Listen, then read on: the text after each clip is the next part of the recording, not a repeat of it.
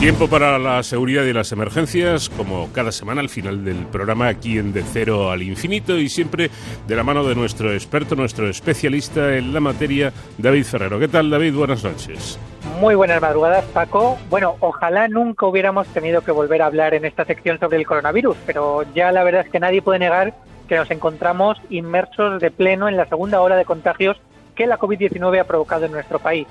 Mientras las autoridades de unos y otros gobiernos intentan acertar con las medidas idóneas para detener eh, la propagación del virus, parece que lo más efectivo sigue siendo que cada uno de nosotros pues seamos conscientes del riesgo que supone este coronavirus y adoptemos lo que en el ámbito de las emergencias Paco llamamos las medidas de autoprotección, es decir, esas medidas para protegernos a nosotros mismos para después poder proteger a los demás. Precisamente para concienciar sobre el impacto real que el coronavirus puede tener en nuestra vida, desde la Asociación Ideorama han lanzado la campaña Stop COVID-19, en la que seis personas cuentan en primera persona su experiencia frente al coronavirus. Sus protagonistas pues son eh, la conocida viróloga Margarita del Val, una enfermera, un paciente de, de UCI, una persona mayor, un joven madrileño y el familiar de una persona fallecida por COVID-19, que así cuentan cómo lo han vivido. Vamos a escucharlo. Y a partir de ese momento, en unos segundos después, yo tengo la sensación cierta de que me estoy muriendo. Lo duro ha sido eso, el acompañamiento de una persona sola a que se muera y que sabías que no ibas a hacer nada y que no te iba a durar la noche. Negar la existencia de este virus es como eh, negar la cantidad de muertos que ha habido, las múltiples personas que han enfermado. Este virus claro que existe y es dañino para toda la humanidad. No sé, pues mucha soledad. Creo que hay muchas personas que lo han pasado mucho peor, que no tienen familia, o porque viven en unos pisos interiores, por ejemplo. No te creas que por ser joven eh, vas a ser más fuerte, no te va a pasar nada. Te puede pasar.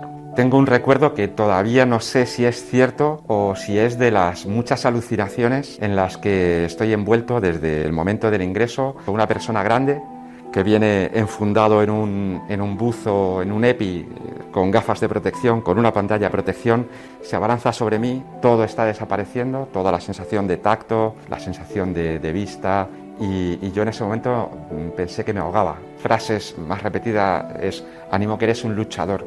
Yo creo que los luchadores en primer lugar han sido ellos. Entrabas a las 10 de la noche, 8, 8 y cuarto salías del hospital, iba a casa, me echaba dos horas, comía y alifema.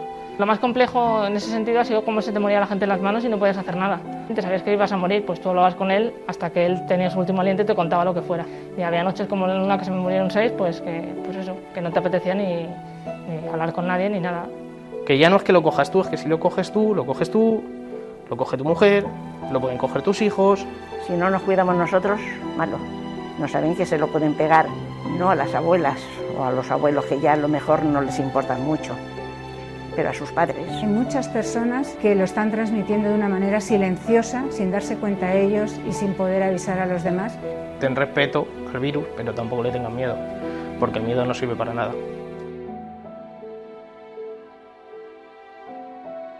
Intentamos que pudieran estar juntos, nos dijeron que no era posible juntarles en la misma habitación y a medida que mi suegra iba mejorando, eh, el estado de mi suegro se iba deteriorando.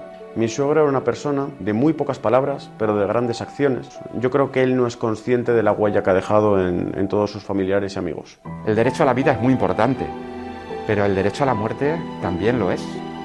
Nos quita a las personas y a las familias, nos niega el derecho a, a, morir dignamente. Ni siquiera podíamos tener un duelo sano, no pudimos despedirnos de él. Mi mujer lo único que pedía era poder ir a reconocer que la persona que había fallecido era su padre.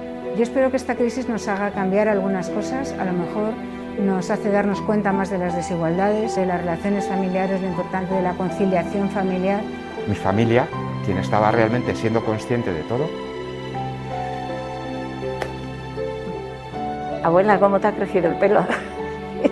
la dimensión de las cosas que son importantes eh, cambia. Queremos que la vida sea igual que antes y es imposible que sea así.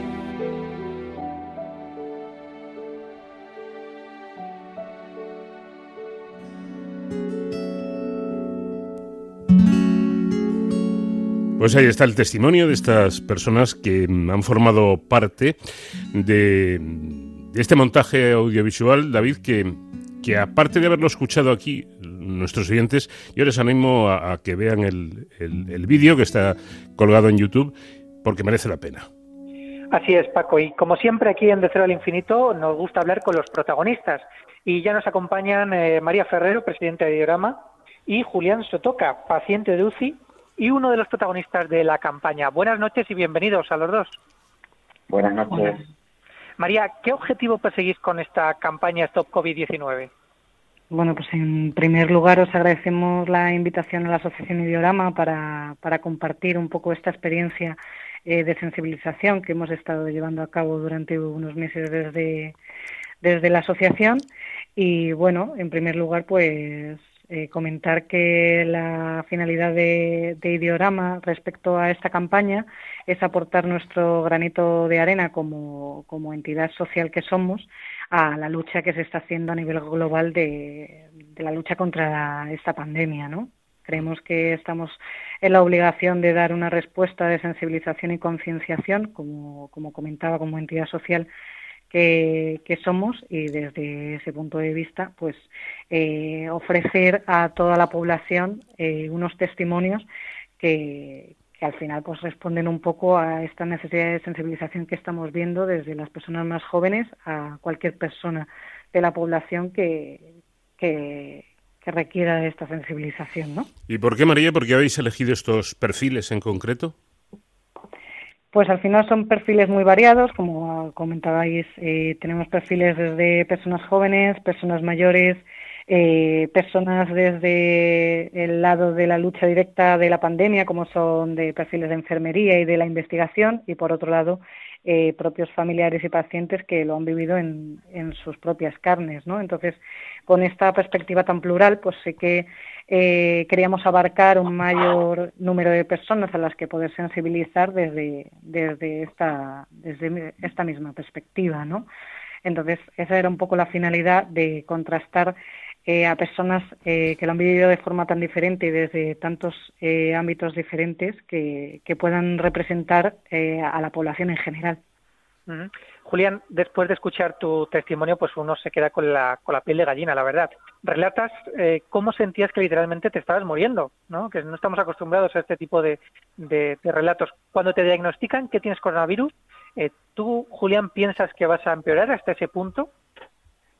No, no, en absoluto. Y en el vídeo, vamos, en la entrevista que, tuve la oportunidad de hacer con, con Ideorama, eh, comentaba que cuando yo salí de casa para que me pudieran auscultar y valorar si realmente tenía una gravedad suficiente como para recibir tratamiento, eh, cuando me dicen debes irte al hospital urgentemente, yo me voy, me despido de mi familia con la idea de que tal como yo me siento, pues que probablemente me van a dar el tratamiento y voy a volver a casa, tendré que estar aislado. Esa es mi idea cuando, cuando yo salgo para allá. Y al llegar al hospital, en el momento en que yo entro por la puerta de urgencias y veo un pasillo eh, repleto de personas sentadas a ambos lados, con, con, muy mal aspecto, algunas personas tumbadas en el suelo, eh, yo voy caminando y me siento, me siento mal, pero eh, mi pensamiento es yo no estoy tan mal como estas personas. Lo más probable es que hoy mismo o, en un par de días estoy volviendo a casa. Yo no era en absoluto consciente de lo que me iba a pasar a partir de, ese momento. Bueno, esta, eh, eh, en esta cuestión me gustaría abundar un poco porque efectivamente llama la atención. lo estás diciendo tú ahora mismo que has vivido la experiencia, y lo he oído en otros casos. Es que lo increíble es que el no, todos, pero muchos pacientes, como, como es tu caso, entras al hospital por tu propio pie y de pronto estás al borde de la muerte. Yo creo que esa experiencia em, debe ser complicada de, asimilar, ¿no? Eh, mucho, es muy complicada, porque lo que, lo que ocurre en, en, esos días, pues es que hay un empeoramiento muy rápido con lo cual, eh, la primera idea con la que yo entro en el hospital, imagino que lo que le pudo pasar a otras personas, es que, rápidamente vamos a estar con nuestros familiares de nuevo y, bueno, pues viendo estas consecuencias, pero eh, no somos conscientes en absoluto de, lo que nos va a ocurrir. Cuando tomamos conciencia de, cómo nos estamos eh, poniendo de graves y que vamos a necesitar mayor atención, a mí uno de los pensamientos que me venía era, no me he despedido de mi familia, no les he dicho eh, hasta luego. Cuando yo tomo conciencia de que puedo, eh, de que realmente mi vida está en riesgo, es una de las cosas que me preocupan más. Yo he salido de casa como si fuera a volver esa misma tarde y, mi familia no ha tenido la oportunidad de decirme hasta luego, que vaya todo bien, sino que ha sido pues una despedida como quien va a cualquier cosa, ¿no? Eso, esa idea me preocupó bastante cuando tomé conciencia de lo que me estaba pasando. ¿Cómo te encuentras ahora? ¿Han quedado, ¿Te han quedado secuelas? Pues la verdad es que no, que estoy bastante contento porque a mi alrededor hay gente que, sí que me, cuenta que, están eh, tardando en recuperar o que están sintiendo que se les está eh, haciendo cuesta arriba la recuperación. En mi caso, pues la verdad es que los últimos resultados de las analíticas y de todo el seguimiento que me están haciendo es eh, bastante favorable, es muy bueno. Y yo, mi, sensación, bueno, yo ya he vuelto a trabajar, estoy de alta y, me siento con energía, no voy a decirte como en el mes de febrero, pero a un 95%, 98% eh, me queda un poquito por recuperar que probablemente en los próximos, las próximas semanas o meses pues eh, confío en que, habré recuperado. Estábamos eh, debatiendo, Julián, eh, mi compañero Nacho yo, si mm, nunca se dice, pues esto mm, lo cogí, término popular, la enfermedad en tal momento, en tal sitio. Y yo le decía, es que seguramente no tenéis ni idea de dónde pillasteis la, infección, ¿no? En absoluto, en absoluto. No, no. Eh, yo he hecho recorrido pensando, como en los días que, estaba ya en planta y que era más consciente, intentaba hacer un recorrido con cuáles podrían haber sido las prácticas de riesgo y la verdad es que eran tantas. Quiero decir, yo soy trabajador social y atiendo a personas en un despacho. Eh, yo intento ser cordial y en esa cordialidad hay veces pues que te saludas a las personas que vienen al despacho dándoles la mano o tocándoles el hombro eh, luego, pues en los días previos, recuerdo que estuve junto a mi mujer en un concierto eh, en el que aún no se tenían que tomar ningún tipo de medida. Em, estuve en algún otro acto, en algún, en, un cine. Quiero decir, hubo varias prácticas en las que, las que yo pude estar expuesto eh, sin ser en absoluto consciente de que lo que me podía pasar era, era eso. Hoy, que sí que somos conscientes y que tenemos claro, pues yo creo que, que no tomar las medidas es desde luego una imprudencia tremenda y sobre todo porque hay mucha gente que no es consciente de que, de que le puede pasar a él. Y esto me lo comentaba el, bueno, pues tuve la oportunidad de, charlar con el médico que me recibió, el que me hizo la radiografía de tórax según entré en el hospital, y le, comenté, mira, pues estoy por aquí, me encuentro fenomenal. Le pregunté, ¿no te acordarás de mí? Dice, él me, me respondió, por supuesto que me acuerdo de ti. Cuando te hice la placa, fui consciente de que eso mismo, el hombre tiene más o menos mi edad, y me decía, sí, fui consciente de que efectivamente me podía estar pasando a mí. La, transmisión silenciosa a la que se refiere Margarita Salas en, en, su, en su testimonio, David, esa transmisión silenciosa, porque ahora, como está comentando Julián, sí sabemos lo que no hay que hacer. Eh, en, marzo, pues, pues igual no, pero ahora sí. Entonces hay que tener eh, esa eh, idea clara de que no podemos hacer aquello que no se debe porque la transmisión es silenciosa, no nos damos cuenta. Así es, y es uno de los eh, riesgos más evidentes de este coronavirus. Como bien decías, nos lo, nos lo cuenta también eh, Margarita del Val, que es eh, que bueno, hemos tenido oportunidad de contar con ella en varias ocasiones en aquí en De Cero al Infinito. son muchas las personas que no han podido sobrevivir a esta pandemia otras sí, como, como Julián. Y, bueno, eh, tus historias también se pueden eh, conocer eh, a través de esta campaña, ya que además de este audio que hemos escuchado, se pueden encontrar los testimonios completos de las seis personas que han participado y además todas coinciden en lo real de esta, de esta epidemia. María, Julián, ¿creéis que en general la sociedad está verdaderamente concienciada sobre lo que puede suponer el coronavirus? Pues yo, en primer lugar, Considero que creo que sí que hay una sensibilización eh, bastante global, pero creo que muchas veces relajamos en nuestro ámbito personal estas medidas y es ahí donde a lo mejor podemos estar cometiendo el, error a la hora de protegernos, ¿no? De esa autoprotección que comentabas y, de la protección con respecto a los demás. Entonces sí que creo que hay una sensibilización global que no está de más seguir sensibilizando para que eh, no dejemos en el olvido estas medidas que tenemos que tomar pero bueno, tenemos que, tenemos que seguir luchando para, para seguir en la prevención y en, y en la lucha de esta pandemia.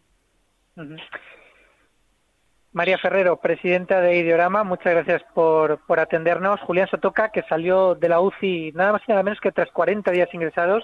Gracias también y, por supuesto, enhorabuena a los dos por esta, por esta campaña. Muchas, gracias. Para, para poder ver la campaña completa nos podéis encontrar en ideorama.org barra Stop COVID-19. Pues enhorabuena, efectivamente, por esta campaña interesante de concienciación Stop COVID-19. David, gracias como siempre y te espero la próxima semana. Hasta la semana que viene, Paco. Y hasta entonces, ya saben, protéjanse.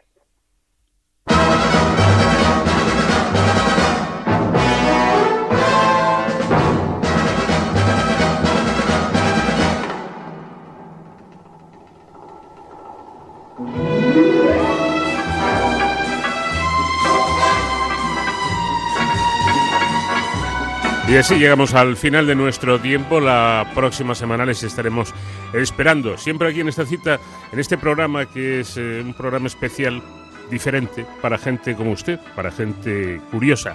Hoy nos vamos con el sonido que hemos estado eh, homenajeando a lo largo de todo el programa con motivo del fallecimiento del, dicen, el mejor James Bond de la historia, Sean Connery. Hemos dedicado el tiempo musical a canciones que tienen que ver con películas protagonizadas por Connery. Nada más, estuvo en la realización técnica, como siempre, magnífico, el comandante Nacho García. Les habló Paco de León. Adiós.